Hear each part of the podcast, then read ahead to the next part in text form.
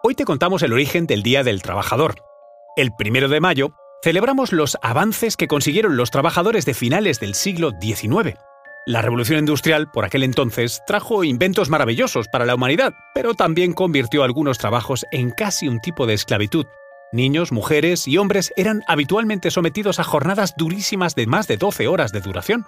Y aunque el primer país que introdujo la jornada laboral de 8 horas por ley para los trabajadores de fábricas fue la España de Felipe II en 1593, más recientemente fue Estados Unidos donde la reclamación obrera se centró en la organización de la jornada de trabajo de forma más humana.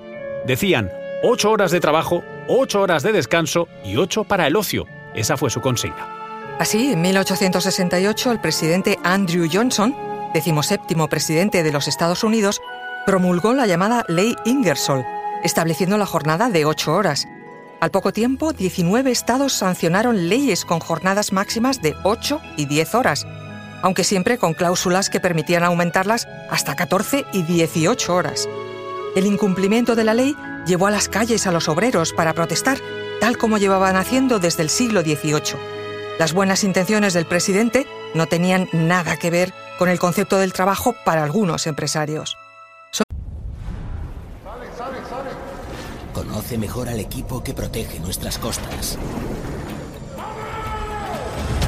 Alerta en el mar, el jueves a las 10 un nuevo episodio en National Geographic. Soy María José Rubio, historiadora y escritora. Y yo soy Luis Quevedo, divulgador científico. Y esto es Despierta tu curiosidad, un podcast diario sobre historias insólitas de National Geographic. Y recuerda, más curiosidades en el canal de National Geographic y en Disney Plus. En 1884, en el cuarto Congreso de la Federación Americana del Trabajo, que se celebró en Chicago, se planteó que, a partir del 1 de mayo de 1886, se obligaría a los empresarios a cumplir con la ley que estipulaba la jornada de 8 horas diarias. Caso contrario, se lanzarían a la huelga general hasta las últimas consecuencias. Y así ocurrió. El 1 de mayo de 1886 en Chicago, el movimiento obrero convocó a numerosas manifestaciones a las que se sumaron cerca de 88.000 trabajadores. El movimiento obrero no había hecho más que empezar y con él los disturbios y altercados. En esas manifestaciones hubo policías muertos como consecuencia de un explosivo y en represalia hubo detenciones de manifestantes y cinco obreros condenados a muerte.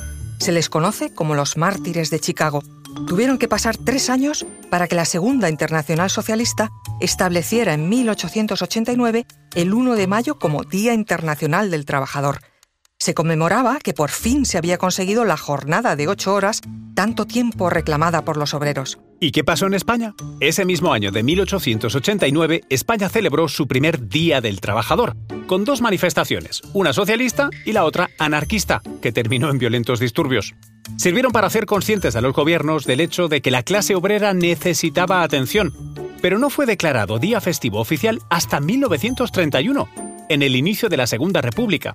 Con posterioridad, Franco abolió el Día del Trabajador del 1 de mayo y lo sustituyó, en 1938, por la fiesta de exaltación del trabajo cada 18 de julio, fecha de su alzamiento, en 1955, la Iglesia Católica intervino para recuperar el simbólico primero de mayo, ahora sí, como dedicado a San José Obrero.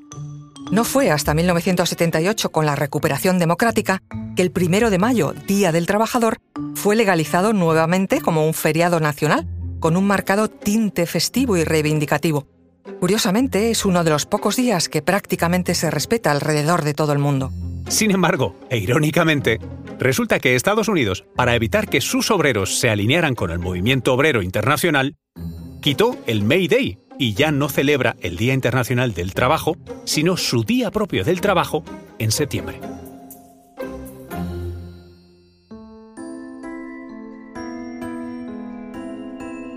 Recuerda que Despierta tu Curiosidad es un podcast diario sobre historias insólitas de National Geographic. Disfruta de más curiosidades en el canal de National Geographic y en Disney Plus. No olvides suscribirte al podcast y darle like si has disfrutado con nuestras historias.